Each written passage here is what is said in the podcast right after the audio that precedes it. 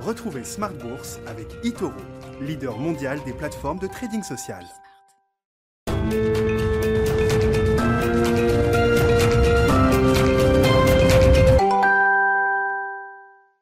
Et c'est reparti pour Smart Bourse, votre double dose quotidienne de marché en direct sur Bismarck, chaque jour à la mi-journée, 12h30, 13h. Et en fin d'après-midi, désormais, la grande édition pendant une heure à partir de 17h. Au sommaire ce soir, les indices actions qui battent record sur record. Le CAC 40 va euh, terminer au plus haut depuis le mois de septembre 2000 avec une clôture au-delà des 6900 points. On est monté jusqu'à plus de 6930 points sur le CAC 40 cash aujourd'hui. Et c'est donc une journée marquante de ce point de vue avec un, record de plus de 21 ans pour euh, le CAC 40. Des records, on en trouve également sur les marchés américains, bien sûr, hein, sur les trois grands indices majeurs de, Wall Street. Et puis si on regarde plus globalement encore, les actions mondiales à travers le MSCI All Country World Index sont au plus haut historique aujourd'hui encore, avec euh, notamment en attendant les banques centrales et la Fed demain, les résultats d'entreprises qui continuent de délivrer plutôt de bonnes surprises, qui rassurent sur euh, les performances opérationnelles du troisième trimestre pour les grandes entreprises mondialisées.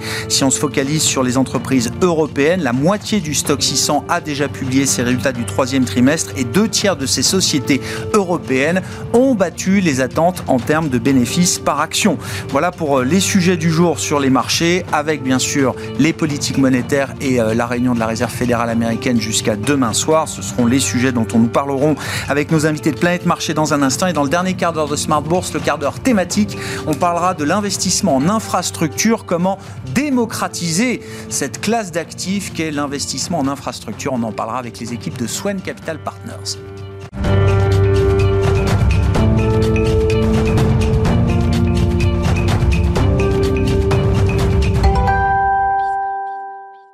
donc une séance record pour le CAC 40 à Paris, notamment les infos clés du jour. Sur les marchés, c'est avec Alix Nguyen.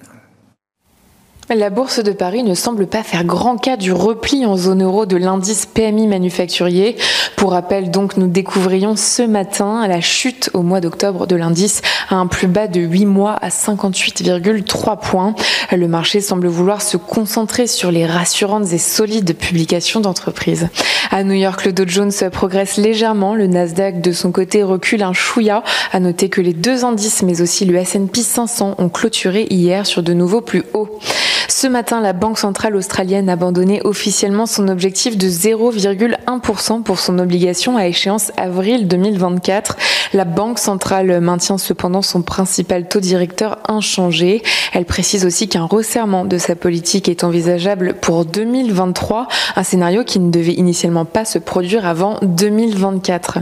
La Fed entame aujourd'hui une réunion de deux jours de son comité de politique monétaire. Devrait être engagé le processus de réduction de son programme d'achat d'actifs de 120 milliards de dollars par mois.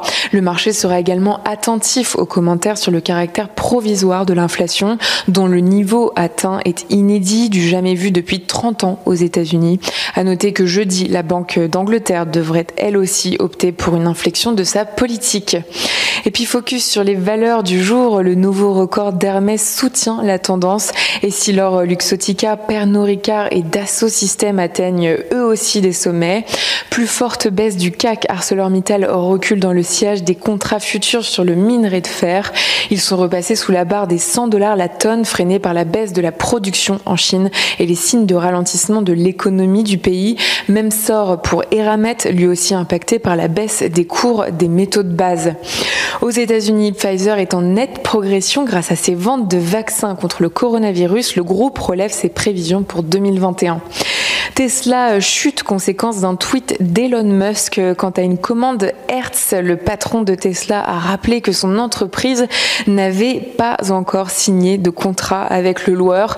Hertz, qui pour rappel a récemment annoncé une commande de 100 000 véhicules électriques du groupe californien. Demain, entre la décision de la Fed, l'enquête ADP sur l'emploi privé américain et les publications de résultats d'entreprise, la séance sera dense. Tendance, mon ami, c'est chaque jour avec Alix Nguyen à 12h30 et 17h dans Smart Bourse sur Bismart.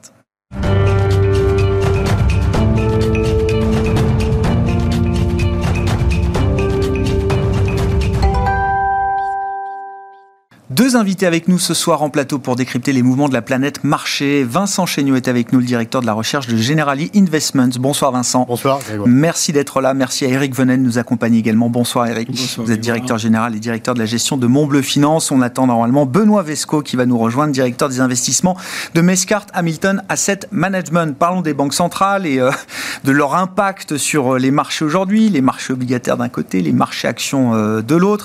L'actualité immédiate, c'est évidemment la réunion de la Réserve fédérale américaine. Vincent, dans un, monde des banques centrales où les choses bougent très très vite, on le voit d'ailleurs avec des banques centrales on va dire secondaires euh, du monde développé, Banque du Canada, Banque d'Australie, euh, Banque néo-zélandaise également, peut-être la Banque d'Angleterre également euh, cette semaine. Bref, la normalisation s'accélère. Dans ce contexte, qu'est-ce qu'on attend du discours et des décisions de la Réserve fédérale américaine demain soir?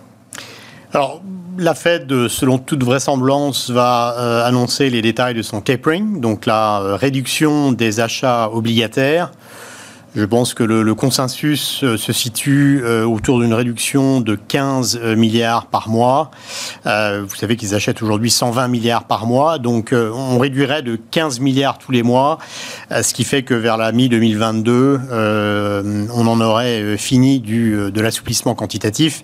Et la question est de savoir si les hausses de taux suivraient rapidement.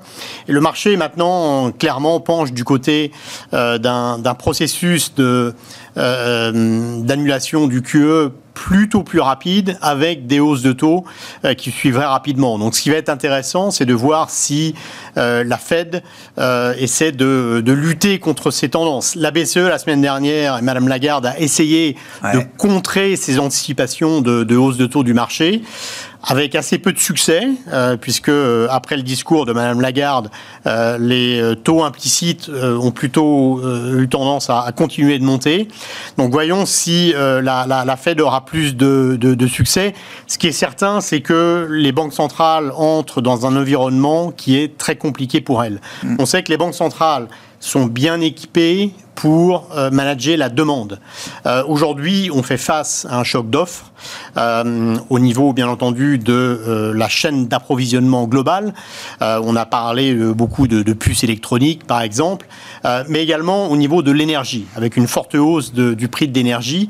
ce sont des chocs d'offres qui sont très compliqués pour les banques centrales parce que ça implique davantage d'inflation, mais même si les banques centrales agissent avec des hausses de taux par exemple, il n'est pas clair euh, que ces hausses juguleraient rapidement les pressions inflationnistes et au contraire, ça pourrait précipiter un ralentissement des économies. Donc, en général, les banques centrales sont mal armées euh, mmh. face à ces euh, chocs d'offres et ça crée une, certaine incertitude et beaucoup de volatilité autour de, ces meetings parce que le marché ne sait pas exactement à quoi s'attendre. On, peut faire le match euh, BCE-Fed, euh, mais bon, je comprends que Christine Lagarde ait cherché, pardon, à repousser le, pricing de marché qui nous dit que la BCE pourrait être en, position de monter ses taux peut-être dès la fin d'année euh, prochaine. Euh, du côté de la Réserve fédérale américaine, dans quelle mesure est-ce que Jérôme Powell va chercher à repousser justement ce pricing de, marché ou au contraire peut-être à guider le marché vers quelque chose de plus équilibré autour de l'inflation euh, en l'occurrence? Voilà, alors les chiffres d'inflation restent très élevés aux États-Unis et clairement, euh, de ce point de vue, euh, de ce point de vue, la Fed a beaucoup plus de pression que la BCE. Euh, l'inflation reste plus basse en Europe qu'aux États-Unis. ce qui peut inquiéter la Fed, c'est que les détails des derniers chiffres d'inflation ne sont pas rassurants. En l'occurrence, la composante loyer ou équivalent loyer via le, prix des, maisons a accéléré. Et en général, il y a une certaine inertie autour de ça, à savoir que cette inflation probablement va, rester pour les, pour les six prochains mois. Euh, et donc ça va euh, empêcher une baisse sensible de, de l'inflation aux États-Unis.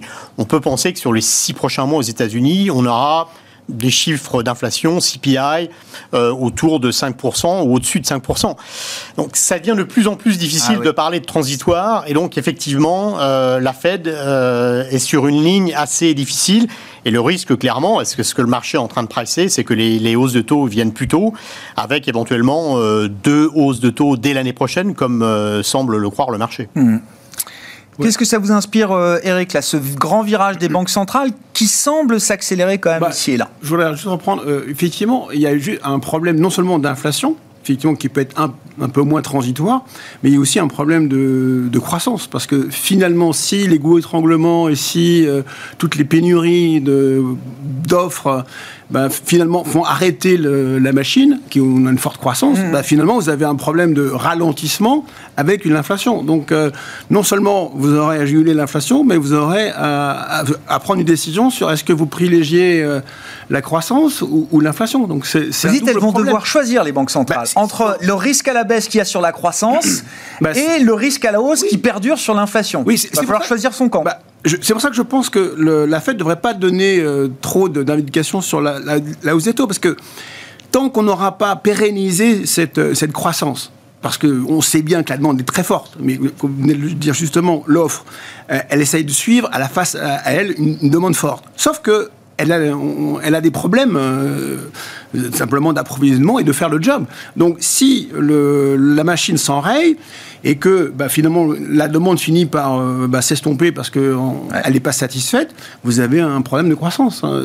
Je vais pas revenir au, frontal de sa stagflation, mais le danger il est là. C'est-à-dire que à aujourd'hui, la croissance peut, euh, peut freiner. Donc une remontée taux, ben, ça serait pas forcément très opportun non plus. Donc euh, je, je- je pense que la Fed ne devrait pas dire grand-chose sur les taux. Faut pas qu'elle s'engage trop, là, vous dites à ce Ouais, stade. hein. Le moins elle s'engage, le mieux c'est pour pense, elle. ouais. Bon. Maintenant que c'est carré, elle va, elle va normaliser euh, avec le tapering, euh, mi- mi-2022, on est tranquille. Et plusieurs fois, j'ai entendu elle- qu'elle dise vous inquiétez pas, ça ne veut, pas- ça veut pas dire derrière qu'on aura une hausse de taux systématique. Je pense que pour moi, je- j'en suis arrêté là. C'est-à-dire que je normalise.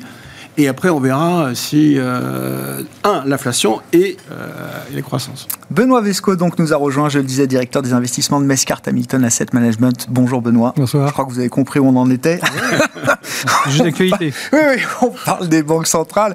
Euh, L'idée étant que le virage s'accélère peut-être un peu plus encore que ce qu'on imaginait. On parlait de banques centrales un peu secondaires, mais qui ont déjà euh, marqué un peu les, les esprits. Alors là, c'est la Fed, donc effectivement une institution qui peut-être prend un peu plus de précautions que d'autres euh, banques centrales. Mais qu'est-ce que ça vous inspire là, euh, au moment où se tient la réunion du comité de politique monétaire Non, mais c'est- bien ce qu'on disait là euh, sur le plateau, c'est-à-dire que il faut que la Fed montre qu'elle a la main quelque part euh, et qu'elle maîtrise la situation. Évidemment, euh, et on, on le disait là, on ne peut pas annoncer des choses trop à l'avance et trop directives, euh, mais il faut qu'elle communique.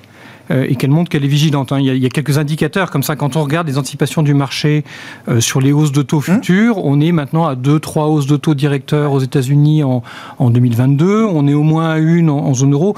C'est probablement un peu trop. Et donc c'est une alerte euh, pour, la, pour les banques centrales. De la même manière, quand on regarde les indexés inflation, on est remonté sur l'inflation anticipée autour de 3 aux États-Unis, en tout cas un petit peu en dessous, mais on se rapproche, proche de 2 aussi en zone euro. Donc ça montre qu'il y, a un- changement euh, côté euh, marché. euh, sur lesquels les banques centrales doivent être attentives et doivent montrer qu'elles qu'elles sont vigilantes et qu'elles ne vont pas laisser déraper euh, l'inflation. Mais comme on le disait, euh, pourquoi derrière il faut être vigilant? Parce qu'il ne faut pas laisser déraper les taux. Ce serait totalement contre-productif vis-à-vis de la croissance. Donc là, il y a, il y a un travail de communication. C'est une période qui n'est pas, qui est pas facile, hein, qui est toujours un peu délicate. Il y a une période de communication euh, où il faut montrer qu'on a les armes pour, et elles les ont, hein, les banques centrales, hein, entre la réduction du tapering et dans un deuxième temps, mais dans un deuxième taux temps, directeurs. les taux directeurs, il y a tout ce qu'il faut pour faire les choses, et il faut trouver le bon rythme. Évidemment, le bon rythme, elle ne le connaît pas pour le moment. Euh, il va falloir qu'elle s'adapte au fur et à mesure. hein. Donc, pour le moment, le marché va un peu vite en besogne probablement, mais ne panique pas. D'ailleurs, quand on regarde les, les mouvements des, des- des pentes sur la, la- la courbe des taux obligataires, on a bien cette hausse des taux, des taux euh, côté court, 2 ans, 5 ans. On a eu ces derniers jours plutôt une stabilisation des, des échéances les plus longues, voire une légère baisse. Ça montre que le marché se dit il va y avoir des hausses de taux courts. Euh, il pense probablement qu'il va y en avoir un peu plus que la réalité, mais il est globalement ra- rassuré sur la maîtrise des banques centrales à moyen terme en se disant les banques centrales ont les moyens de maîtriser l'inflation. Donc c'est c'est un message qui est qui est, à, qui est une alerte, mais qui n'est pas non plus euh, grave ou inquiétant, parce qu'il n'y a pas ce dérapage-là. C'est intéressant, euh, Vincent, effectivement, la, la, la, manière dont euh, Benoît décrit les mouvements sur les courbes de taux. Donc, sur la partie courte, effectivement, ça se tend, parfois très fort. Hein. Mmh. Sur les temps à deux ans, sur les taux à deux ans, on a des mouvements parfois assez violents, en tout cas pour euh, des parties aussi courtes sur, sur la courbe. Et puis, euh, bah, plus les banques centrales avancent dans leur euh, communication ou dans leur décision de normalisation, plus les parties longues, voire ouais. très longues, commencent à s'aplatir. Ouais. Le 10 ans américain est arrivé péniblement à 1,70 et on se retrouve maintenant euh, ouais. à 1,55. En, en l'occurrence, c'est pas très bon signe cet aplatissement. En général, ça traduit un certain pessimisme sur les, euh, les perspectives. Donc je crois qu'il faut plutôt s'en alarmer. Euh, je rappelle que la, la courbe 5,30 euh, en Europe, euh, en euros euh, la semaine dernière, s'est aplatie de plus de 20 points de base. Euh, c'est le genre de flash euh, de, de, développement qui euh, n'est pas, n'est pas très rassurant. Alors certes, il y a des débouclements de positions. Clairement, les, les, les, investisseurs prennent les profits ou sortent des positions de pontification qui étaient liées à des banques centrales très attentistes mmh. à un moment où l'inflation décollait. Mmh. Ces positions sont retournées. Mais fondamentalement, ce n'est pas un, un, très bon signal. Je dirais qu'on est dans un environnement particulièrement incertain euh, pour au moins trois raisons. D'abord, le choc d'offres, on ne sait pas combien de temps il va durer. Et je pense notamment euh, à l'énergie, puisqu'on a beaucoup d'interrogations sur la transition énergétique et ce qu'elle pourrait impliqué en termes de hausse des prix de l'énergie. Il y a un mois et demi, Vincent, sur ce plateau, vous disiez c'est peut-être le perfect storm là sur l'énergie. Voilà. Peut-être la tempête parfaite. Et là, en l'occurrence, on a une nouvelle légèrement meilleure depuis, euh, depuis quelques jours, notamment depuis vendredi, et l'annonce que la Russie va nous livrer davantage de gaz naturel. Ça, c'est plutôt une bonne nouvelle. Mais on est quand même un peu inquiet sur ce qui pourrait se, se, se passer cet hiver. Donc, première incertitude. Le deuxième, c'est comment est-ce que les banques centrales gèrent le choc d'offres? Mm. On l'a dit, croissance, inflation. Comment manager euh, ces, deux objectifs euh, Ça va être, euh, ça va être difficile. Puis, troisièmement, on ne sait pas comment les banques centrales comme la Fed et la BCE euh, qui ont désormais des nouveaux mandats, des nouveaux objectifs, comment ils vont se comporter euh, dans euh, ce, nouvel environnement. ça, ça, ça ajoute une, une, incertitude supplémentaire. L'incertitude sur les marchés financiers, ça se paye par des primes de risque. et aujourd'hui, on est en train de voir les, les, les taux 3, 4, 5 ans qui montent, le marché est en train de effectivement repricer le cheminement des taux courts des banques centrales, mais c'est pas forcément des anticipations pures. Ça peut traduire également des primes de risque parce qu'on a beaucoup d'incertitudes. Ce qui est remarquable, et vous le soulignez, c'est que les marchés d'actions, eux, continuent euh, à, battre des records. Le risque, c'est qu'avec cet aplatissement notamment qui envoie des signaux un peu inquiétants, euh, les marchés d'actions commencent à être un petit peu moins vigoureux. D'une certaine manière, si j'essaye de résumer un peu la, la schizophrénie des, des, marchés et des obligataires, c'est de dire aux banques centrales, euh, il faut que vous soyez un peu plus vigilantes que vous ne l'êtes sur l'inflation immédiate des 12-18 euh, prochains mois. Et en même temps, je sais très bien qu'en tant qu'obligataire, si je demande aux banques centrales d'agir plus vite sur l'inflation, je sais très bien que derrière, c'est une, une croissance qui va euh, forcément revenir peut-être sur euh, bah, cette idée de stagnation séculaire dans laquelle on a vécu pendant dix ans. Voilà, donc on est sur un chemin de crête ah ouais. euh, qui est quand même assez euh, dangereux et, et, pas facile à traverser pour, pour les banques centrales.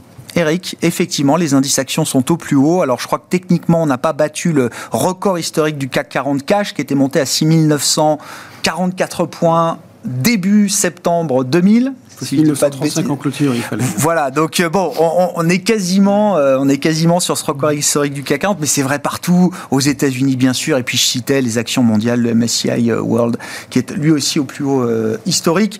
Vous, vous êtes à l'aise avec cette idée-là euh, aujourd'hui, Eric? Je, suis, ouais, je, suis, je, suis, désolé, mais oui. Ah mais non, mais en fait, je suis à l'aise parce on, que on a le droit de la, on a le droit de l'assumer, pour, Eric. Pour, euh, pour cette situation-là, c'est-à-dire que, ben, vous le savez, ça fait plusieurs fois que je, je suis convaincu qu'on qu a. Dans un C'est pas anormal que non, les indices actions. Non. Je parle bien des indices, hein, oui. soient au plus haut historique là aujourd'hui. Ben... Non, non, mais il n'y a pas de piège. Hein, non, non, mais j'entends bien, pas, euh... bien, Ça me choque pas, ça me choque ouais. pas, et je suis pas en train de tout vendre. C est, c est, voilà, la, la, réponse, elle est là. Bah oui. Parce que, encore une fois, j'ai devant moi une demande forte qui va être alimentée par de l'épargne et, et, puis j'ai une offre qui un, un, secteur qui a été protégé mis sous cloche pendant la, la crise du de Covid qui était qui est prêt à repartir les deux sont en train de nous donner une, des taux de croissance très très forts j'ai quand même un souci microéconomique Euh, ça, c'est macro. Bon, donc ça, si si ça n'arrête pas comme, enfin, s'il n'y a pas un problème d'offre finalement parce qu'ils n'arrivent pas à fournir, donc c'est ce qu'on disait tout à l'heure, Mm. et ralentir. Mais moi, je pense que le scénario, c'est qu'on est parti sur de la croissance et de l'inflation, qui est pour moi le meilleur des scénarios. Bon, voilà, c'est dit. J'ai quand même un Donc toujours l'idée de reflation quand même. Oui, là. bien sûr. D'accord. Oui, même oui. si euh, par, euh, par phase on, Non, on mais- passe par différentes euh, Oui. euh, étapes y a psychologiques encore- dans le marché. an Mais demi, oui, là, Ah non, mais, mais euh, bien on est en déflation, les prix baissent. euh, je vais, j'achèterai que demain parce que je gagnerai euh, 2-3% parce que les prix auront baissé. On va vers un, un pro- euh, un- un environnement d'inf- inflationniste. Enfin, voilà. Ouais, ouais. Après, c'est pas, je parle pas d'une inflation de 10%, inflationniste avec une hausse des, des taux. Euh, Des, des prix régulières qui allègent tous euh, ceux qui ont emprunté, Enfin, c'est Mm. mécanique. Et comme on est dans une société qui, enfin, dans un environnement où tout le monde est, en- est emprunteur, donc euh, ça allège tout le monde. Et par-dessus le marché, vous avez une forte croissance parce que vous avez une dynamique de croissance, parce que vous avez devant vous euh, des, des investissements considérables, que ce soit bon, transition énergétique, enfin, ce qu'on n'avait pas il y a un an et demi, enfin, tout simplement. On était dans un environnement. De, de baisse des prix, sans, on ne savait pas où investir, enfin bref, euh, dans une morosité absolue. Et là, euh, voilà, bon, j'enlève le problème macro. Le problème maintenant micro, c'est que là aujourd'hui, je suis soulagé alors qu'on parle parce que les résultats sont là et parce que le, le Q3 est, est bon. Mon interrogation, c'est le Q4, c'est-à-dire avec trois mois où vous avez une incertitude sur euh, le prix de l'énergie, enfin l'incertitude, non, une hausse de, de- de prix de l'énergie, l'impossibilité de se faire euh, acheminer vos intrants, l'impossibilité de, le- de le vendre, l'impossibilité d'augmenter vos prix. Tout, trois, quid dans trois mois de ces trois mois de fin d'année? Pour moi, le- la vraie interrogation, ça sera début d'année. Est-ce que je pars euh, tant que je n'aurai pas une vision de mon Q4 Ouais, ouais, je comprends. j'aurais pas une vision de mon Q1, Q2, Q3 de 2002. Enfin, vous voyez Ouais, ouais. Voilà. Donc, à aujourd'hui, alors on se parle, je suis à l'aise avec ça euh, parce que j'ai sélectionné les, les- les entreprises qui s'en sortent euh, Ouais. dans cet environnement. Mais vous dites d'une certaine manière, on n'a peut-être pas encore le plein effet dans les comptes des Non. entreprises de Oui. ce qui est en train, de ce qui, ce qui De est arrivé, Oui, voilà. de ce qui Voilà. s'est aggravé peut-être Voilà. même au cours Oui. de ces dernières semaines et de ces derniers Pour moi, mois. l'ordre de vérité, ça sera plutôt euh, ce, qui se- ce qui sera passé dans les trois mois, les trois derniers mois de l'année. Benoît, est-ce que alors euh, est-ce que c'est rationnel que les indices actions soient au plus haut euh, historique? Il y, y a eu un peu de trouble en septembre.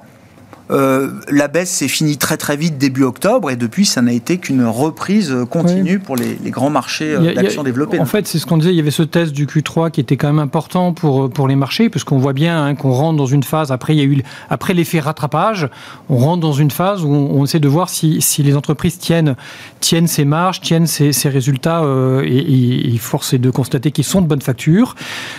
Une bonne nouvelle aussi dans ces résultats, c'est qu'on voit de plus en plus d'entreprises qui arrivent à passer des hausses de prix.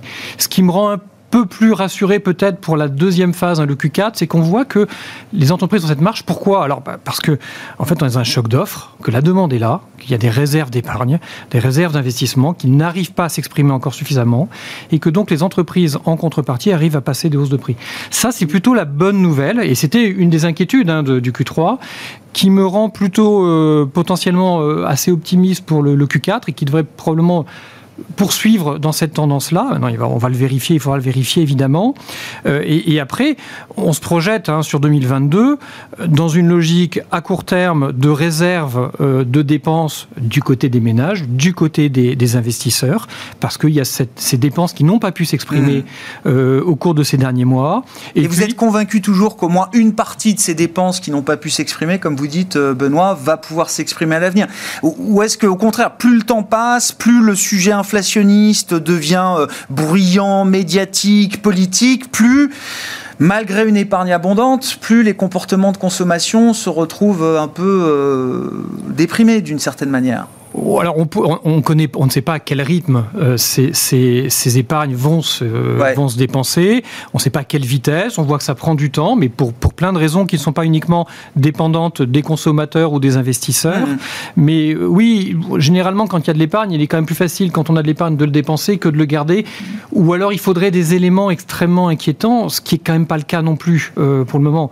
On n'est pas dans, un, dans une situation qui, qui amène les épargnants à se dire il y a un grave problème. Hein, on sort de crise, certes, mais on en sort.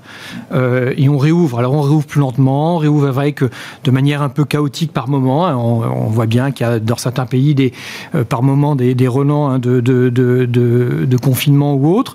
Mais, mais cette tous ces montants-là vont s'exprimer à un moment donné, même si on n'a pas la clé du rythme, ne serait-ce que parce que du côté des plans de relance, on a des montants qui sont gigantesques et qui vont petit à petit, plus ou moins lentement. On voit bien qu'aux États-Unis c'est compliqué, hein, que ça prend mmh. du temps, mmh.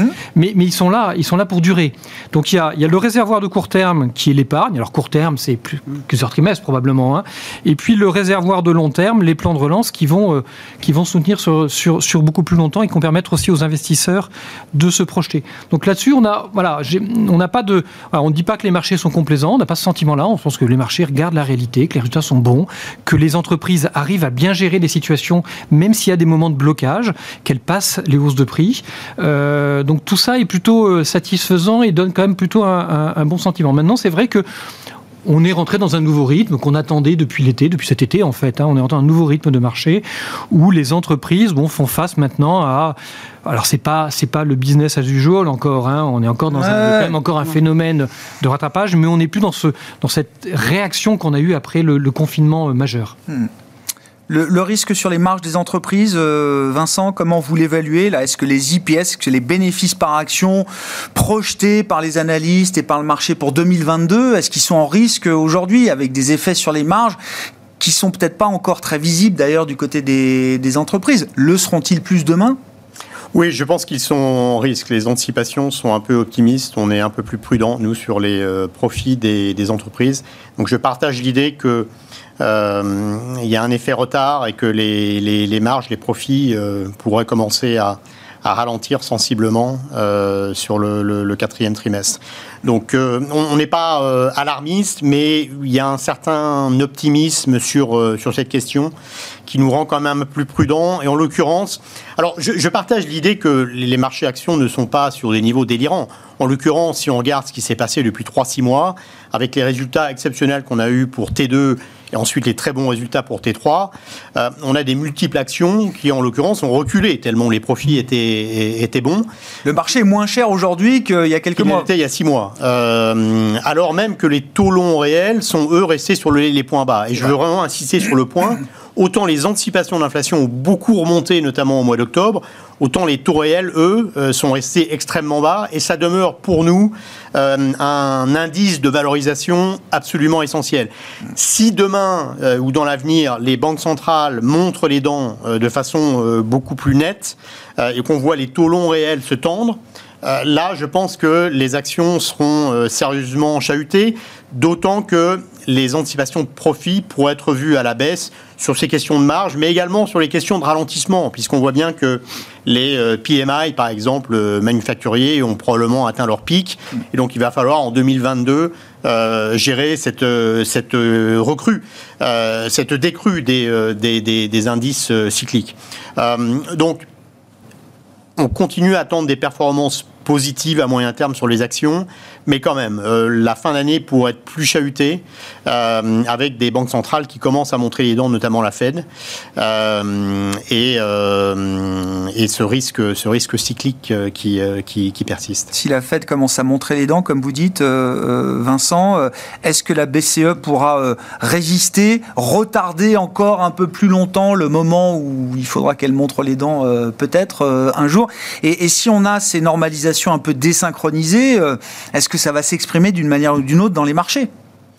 Oui, alors évidemment, quand on a une désynchronisation des politiques monétaires, on pense tout de suite au marché d'échange. Euh, même si l'euro nous semble bon marché à moyen terme, à court terme, il est quand même exposé à cette désynchronisation. Vous avez mentionné un certain nombre de banques centrales, Australie, Canada, mmh. euh, Norvège, euh, Angleterre, enfin Royaume-Uni, maintenant la, Fed. La, BCE va être en retard. il est très clair que la, BCE donc va interrompre son plan PEPP e en mars 2022, mais probablement ils vont reverser une partie des achats vers le plan APP pour éviter un effet falaise trop, trop brutal et ils vont continuer à euh, lutter contre ces anticipations de, hausse des taux euh, prématurés. Donc, euh, la BCE continuera d'acheter, par exemple, les émissions nettes des États en 2022 On, peut avoir à peu près cette euh, grandeur euh, en tête? On, a eu un, écartement assez sensible des spreads Italie-Allemagne récemment mm. sur l'idée que la, BCE, Madame Lagarde, a quand même n'a pas vraiment convaincu le, marché sur ce, changement de, de, politique. Mais également, on a l'idée que euh, la, distribution des achats pourrait être sensiblement différente. En l'occurrence, euh, sur tout ce qui est souverain, on pourrait avoir davantage d'achats de papier européen. Vous savez qu'avec le plan de relance, on a beaucoup d'émissions euh, d'institutions européennes, d'institutions européennes, supranationales, et, éventuellement un peu moins d'achats domestiques. donc ça, c'est un facteur pour les, les spreads. et on pourrait avoir en, proportion des achats euh, d'obligations privées qui restent relativement élevés. Mm. Euh, donc ces, deux secteurs, Europe et euh, obligations privées, pourraient plutôt mieux résister. Sur les obligations nationales, elles sont quand même exposées à, un changement dans la composition des, achats et la, réduction au total quand même des, achats, même si la BCE continue d'acheter à partir de, de, mars 2022, clairement elle achètera moins. Rendez-vous en, décembre hein, pour la Banque Centrale Européenne qui doit encore apporter toutes ces précisions euh, aux investisseurs d'ici la fin de l'année. Regardez les gars, en fait, euh, la question c'est euh, le marché au plus haut.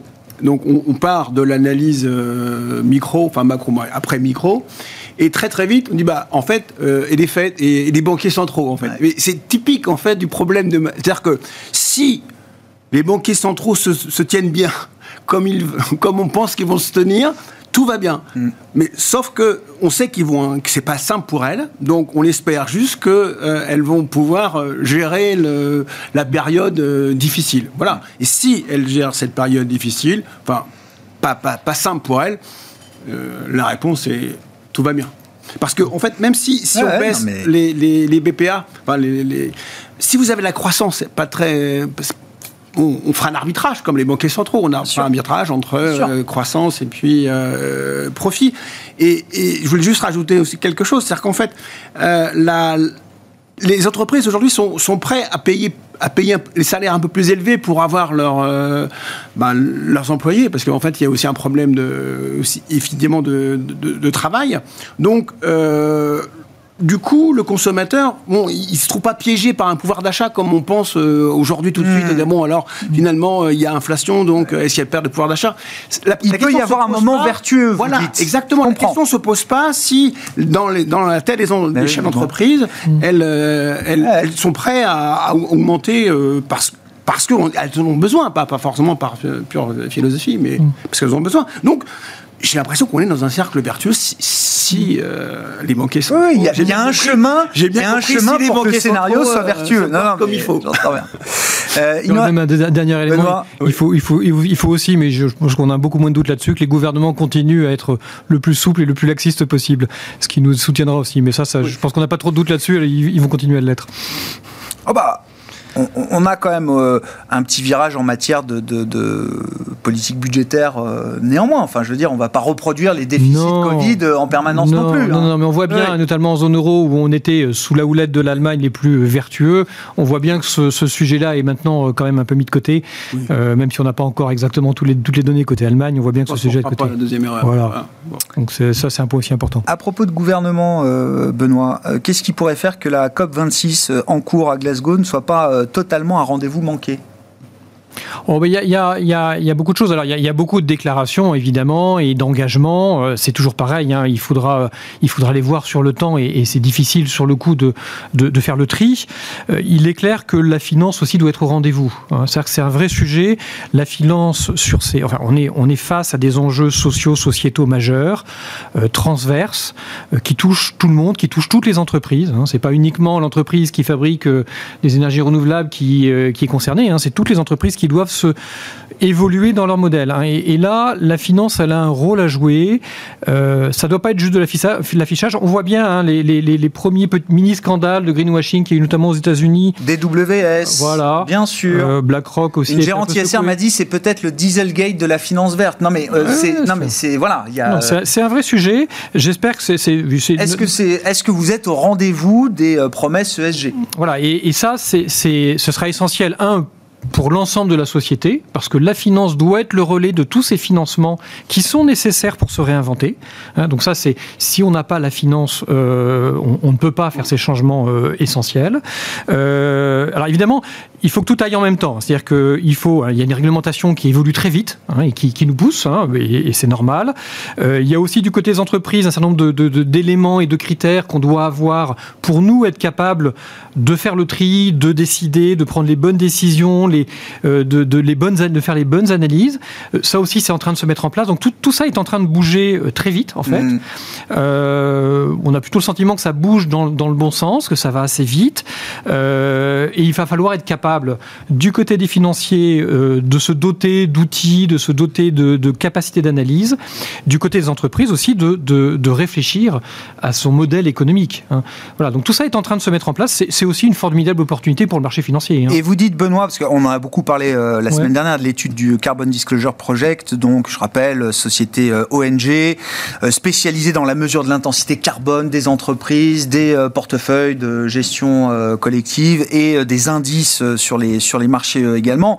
Bon, bref, en screenant 16 500 fonds dans le monde, c'est plus d'un tiers du marché global de la gestion collective, il constate qu'il y a à peine quelques dizaines de fonds qui sont réellement alignés aujourd'hui sur la trajectoire, allez, euh, 1,5 jusqu'à 2 degrés recommandés par, euh, par le GIEC. Si le CDP refait l'étude dans un an, rassurez-moi, les résultats seront quand même euh, supérieur à ce qu'on a trouvé euh, aujourd'hui. Oui, là, il faut. Alors, c'est pas 150 fonds sur non. 16 500 alignés sur la trajectoire 1.5 qui feront que les choses, Clairement. les choses Clairement. bougent. Non, non, et puis on voit bien, on, on en a un euh, chez nous qui. Félicitations, qui, qui non, non, mais et, très bien. Non, et on voit mais, bien le ouais, niveau ouais. d'exigence qu'il faut avoir. Ouais. Et alors évidemment, ça ne tient pas qu'aux investisseurs, ça tient aussi aux, aux entreprises à faire ces changements-là. C'est pour ça que le monde global de l'investissement doit évoluer et doit évoluer vite. Hein. Euh, et donc des entre euh, charges aux entreprises, parce que certaines font des efforts mais ne les communiquent pas suffisamment. Mm -hmm. Donc charge aux entreprises de communiquer bien et de faire évoluer leur modèle, et charge aux investisseurs de se mettre en ordre de bataille pour trouver les, les bons critères d'investissement. Hein. Donc voilà, mais c'est une révolution mais qui est, qui est passionnante parce qu'elle est, elle est porteuse de performance aussi. Est-ce qu'on entre dans une phase un peu d'accélération de cette finance verte et durable qui existe depuis longtemps, hein, les critères ESG mais j'ai l'impression qu'on atteint euh, presque une crise de développement. C'est-à-dire, il y, y, a même un peu de désespoir peut-être à regarder. Voilà, je cite encore une fois l'étude du CDP, mais oui. on peut regarder ailleurs. On a le sentiment, on se dit, wow, tout ça pour ça. Non, je, je vais évidemment, c'est pas comme ça qu'il faut euh, voir les choses. Hein, donc... Je vais paraître euh, probablement comme, comme, étant un peu morose ce soir, mais je partage pas vraiment votre votre optimisme. Je pense qu'il y a beaucoup d'inquiétudes sur la COP 26. Euh, on sait qu'on n'est pas du tout dans les clous des accords de Paris de 2015. Euh, la trajectoire de 1,5, on n'y est pas. On est plutôt aujourd'hui sur une trajectoire de 2,7. Ouais. Euh, donc la question de, de la COP 26, c'est est-ce qu'on va avoir des engagements euh, forts de la part des États euh, pour effectivement converger vers ce ouais. scénario? Malheureusement, je n'en suis pas certain. Il y a d'autres, on parle beaucoup, mais il y a, d'autres enjeux. Comment est-ce qu'on va mesurer le, succès de la COP26 euh, bon, On peut parler de la taxe carbone, par exemple. On est assez avancé, nous, en Europe, on a la chance d'être assez avancé sur ce sujet-là, mais euh, il faut que ça devienne quelque chose de global, avec notamment un mécanisme d'ajustement aux frontières. Et pour l'instant, il y a quand même beaucoup de, résistance. Il y a des sujets également, euh, les pays émergents, par exemple. On s'est engagé à, à, soutenir les pays émergents dans cette transition pour 100 milliards par an. Euh, Est-ce qu'on va s'y tenir, euh, voire faire, euh, faire davantage?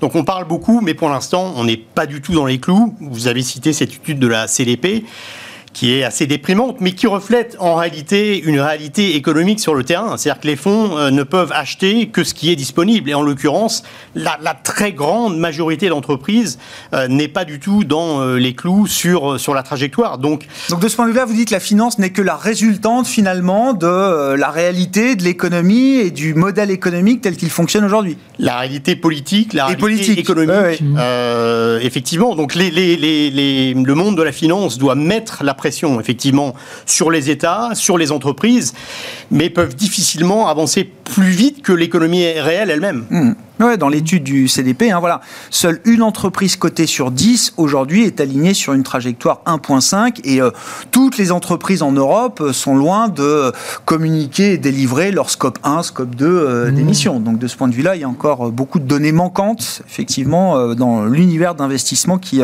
qui vous concerne, qui nous concerne. Eric? Non, mais la finance doit être proactive, en fait. Parce que, bon, autant les États peuvent s'engager, enfin, bon, c'est longtemps. Enfin, il y a, a d'un côté le politique, côté l'économique on peut pas jouer sur le politique. De toute façon, ils feront ce qu'ils veulent. Donc, euh, bon. Par contre, là, nous, on est, euh, on est dans la finance. Donc, euh, je pense qu'on doit avoir une démarche proactive et non pas rester comme on est. Enfin, là, on est dans une espèce de d'inventaire où on parle, on, on, est dans une espèce de semi-révolution où pour lorsqu'on analyse une société, il faut pas regarder que le bilan, hmm. mais il faut tout là. Ok, ça fait pas avancer le public. En fait, il faut euh, aider le consommateur et, à partir du moment où vous aiderez le consommateur à choisir, vous pourrez influencer les entreprises. Je suis d'accord qu'un fonds, c'est une somme d'entreprises. ok, bon, bah, si vous voulez agir sur les entreprises, c'est-à-dire qu'il faut attirer les capitaux. Si mmh. vous attirez les capitaux, mmh. vous pouvez les donner et par levée de fonds aux entreprises qui seront concernées. Donc, pour attirer les capitaux, il faut avoir un, discours clair au, euh, à l'investisseur, enfin à l'épargnant. Aujourd'hui, on mélange les choux et les carottes. On ne devrait pas parler de ESG, on devrait parler de fonds impact. C'est-à-dire, mettez. C'est ce qui commence à exister à travers la réglementation euh, SFDR, par exemple, euh, si je comprends bien, euh, Eric. Je ne je, connais pas. Enfin, bah, les articles 8, 9. oui, mais, oui, mais oui, mais avec, avec les entreprises que vous avez sélectionnées, vous avez un impact sur bouger les choses. en fait. Voilà, simplement. C'est-à-dire que c'est non pas elle se comporte bien ou elle a un plan de carbone. Voilà. Et où les deux sont bien, mais vous devez savoir où vous mettez les pieds. C'est-à-dire que, auquel cas, lorsque vous avez un fonds d'impact, vous pouvez, l'épargnant peut accepter une moindre rémunération dans un premier terme. Non, non, mais on, a essayé de le, on a essayé de le faire et on, y, mhm. est arrivé dans un fonds immobilier impact comme ça. Mais dès lors que vous expliquez Qu'est-ce que vous faites de, l'épargne de votre, votre épargnant euh, Voilà. Eh bien, vous, vous avez une volonté, vous, vous pouvez avoir des capitaux et vous les transmettez aux entreprises. Là, c'est ça qu'il faut faire, avoir. Sinon, vous n'arriverez à rien, en fait. On va s'arrêter là pour ce soir, euh, messieurs. Le sujet de la COP26 étant trop vaste pour être euh, bouclé en, en 15 secondes qui nous restent. Non, non, mais c'était important d'en dire un mot. On va prolonger la discussion avec le sujet des infrastructures dans un instant. Merci à vous trois d'avoir été les invités de Planète Marché ce soir. Éric Venet, directeur général et directeur de la gestion de Montbleu Finance. Vincent Chéniol, directeur de la recherche de General Investments. Et Benoît Vesco, directeur des investissements de Mescart Hamilton Asset Management.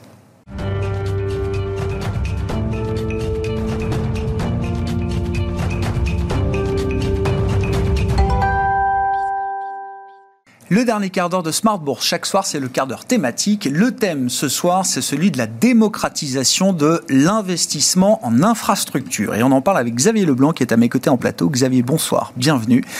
Directeur de gestion, innovation et gestion privée chez Swen Capital Partners, avec justement une... Euh, une nouveauté, en tout cas une innovation qui euh, permet de faire accéder euh, à des fonds d'infrastructure une nouvelle type de clientèle, donc la clientèle de gestion privée euh, en l'occurrence. Vous allez nous expliquer tout ça, Xavier, mais juste comme le thème de l'investissement en infrastructure, alors est un thème d'investissement vieux comme le monde, mais n'est pas un thème grand public, peut-être rappeler en un mot ce que c'est que l'investissement euh, en infrastructure et pourquoi est-ce que vous vous êtes dit que c'était une bonne idée de le proposer peut-être à d'autres types de clients que les clients institutionnels traditionnels?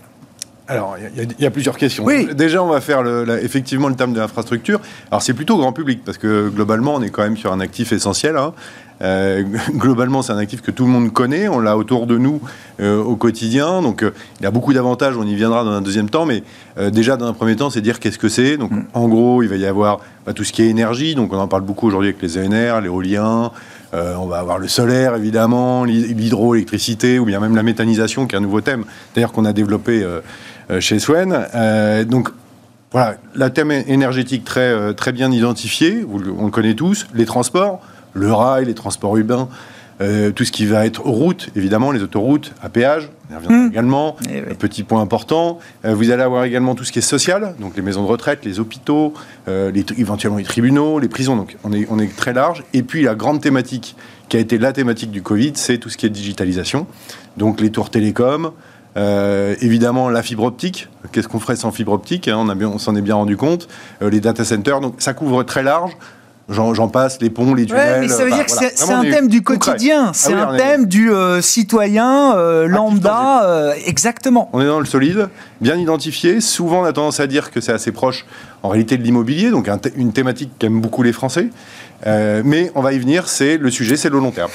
C'est le long terme puisque on n'investit pas dans les infrastructures pour quelques jours.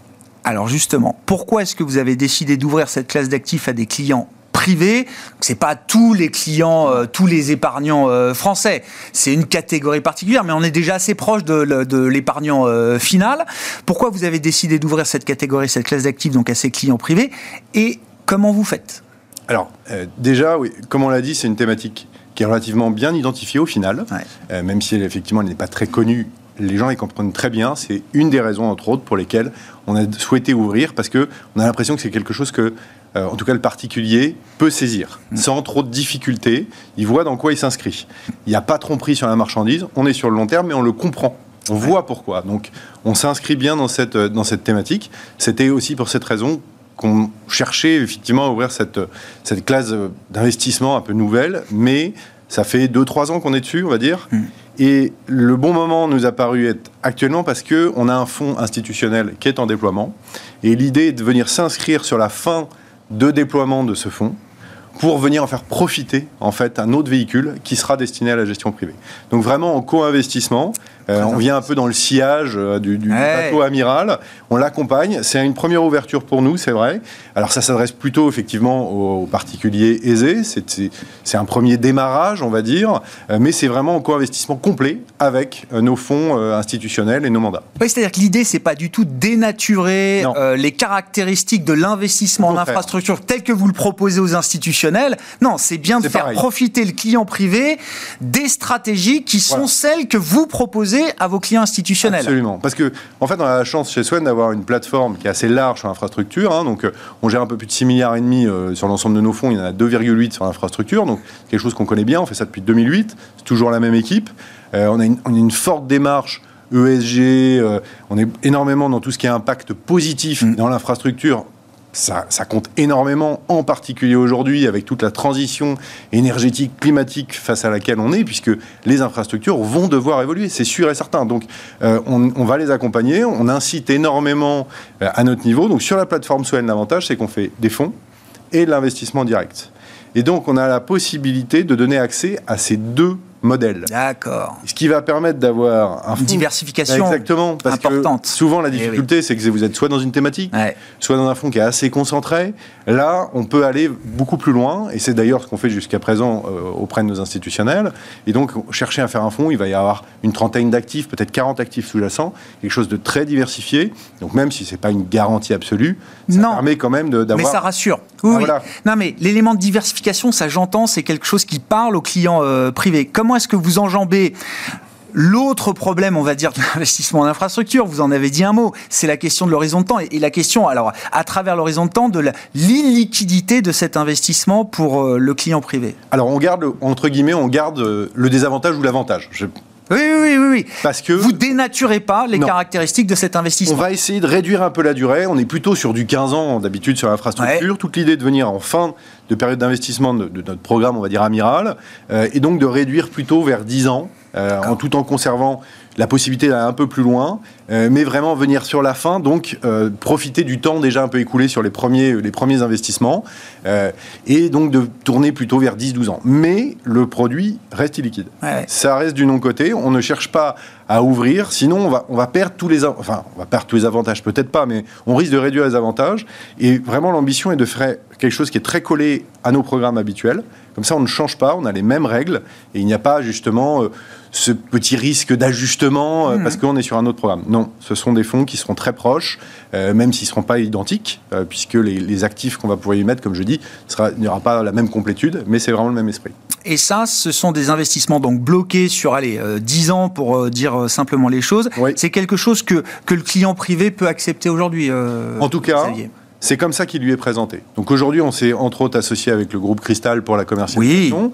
Oui. donc le, groupe Cristal, eux, ont la possibilité de proposer ce produit et il est vendu avec, évidemment, ces éléments de manière très claire. C'est-à-dire mm. qu'on on s'inscrit sur le long terme. les retours de capitaux vont se faire probablement avant les 10 ans. Tout n'est pas bloqué pendant 10 ans. Mais on sait dès le départ qu'on est face à ce type d'investissement. Mais ça, s'inscrit très bien dans un programme de diversification pour prévoir une retraite. Aujourd'hui, quelque chose de, qui paraît en tout cas assez solide. On est sur des actifs tangibles. Comme je disais, ils sont bien identifiés, mmh. beaucoup de barrières à l'entrée. Euh, très bonne résilience à l'inflation, en tout cas historiquement. Dans tous les contrats, c'est prévu. On a un cadre de long terme, donc on est inscrit dans le même temps. En tout cas, on a l'impression que c'est bien identifié. Vous êtes bien aligné, on sait où on va avec. Bon, après, encore une fois, évidemment, hein, c'était un produit magique, bah, euh, mais on voit bien que sur les 20 dernières années, parce que c'est une classe d'actifs qui est encore récente, mais ben oui. on a eu des résultats qui étaient plutôt très satisfaisants, euh, un très bon couple rendement-risque, et puis c'est extrêmement stable.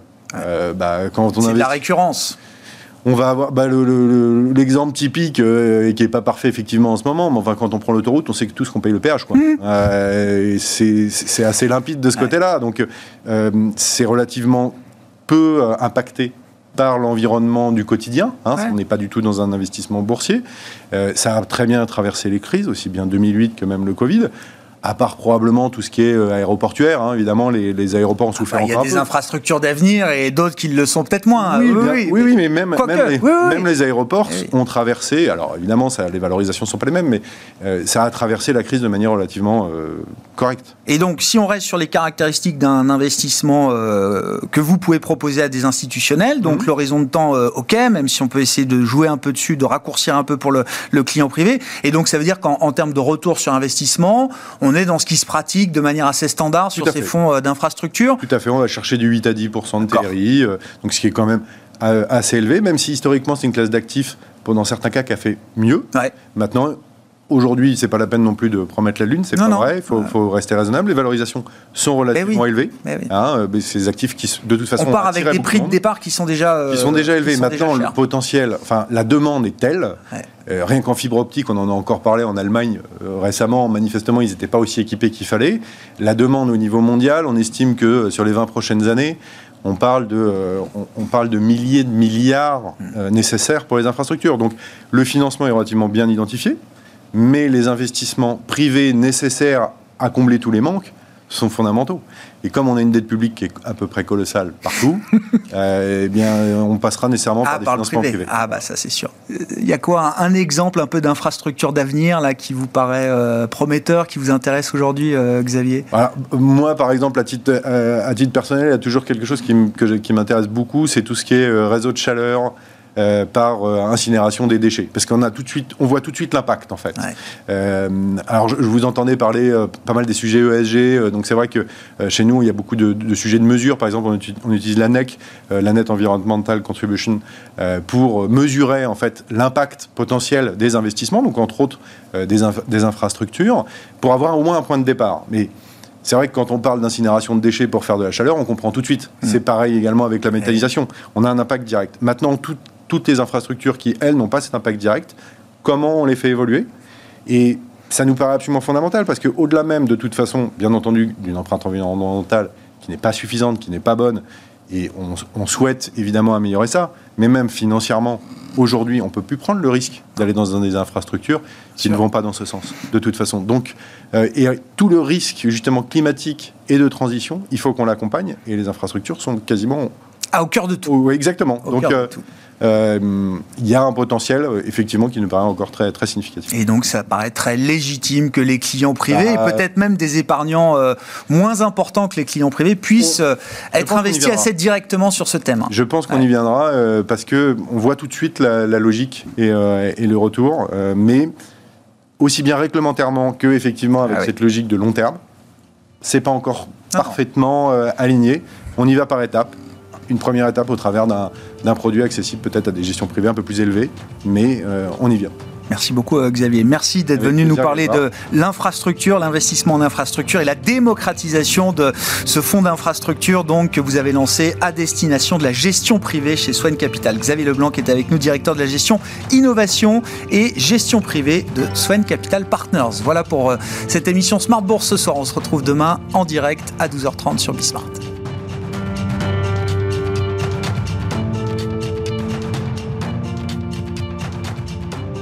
C'était Smart Bourse avec Itoro, leader mondial des plateformes de trading social.